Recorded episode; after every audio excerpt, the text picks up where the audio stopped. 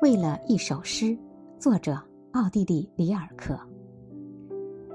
为了一首诗，我们必须观看许多城市，观看人和物。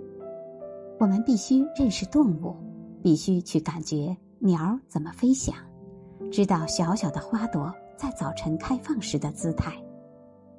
我们必须能够回想异乡的路途、不期的相遇、逐渐临近的分离。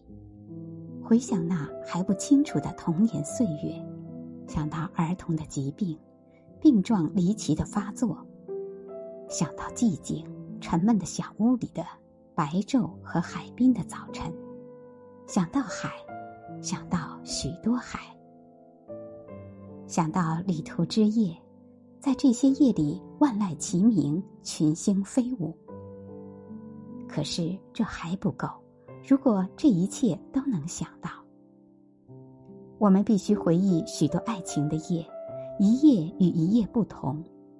我们还陪伴过临死的人，坐在死者的身边，在窗子开着的小屋里，有些突如其来的声音。我们有回忆，也还不够。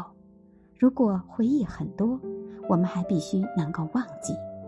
我们要有强大的忍耐力，等着他们再来。等到他们成为我们身内的血，我们的目光和姿态，无名的和我们自己再也不能区分。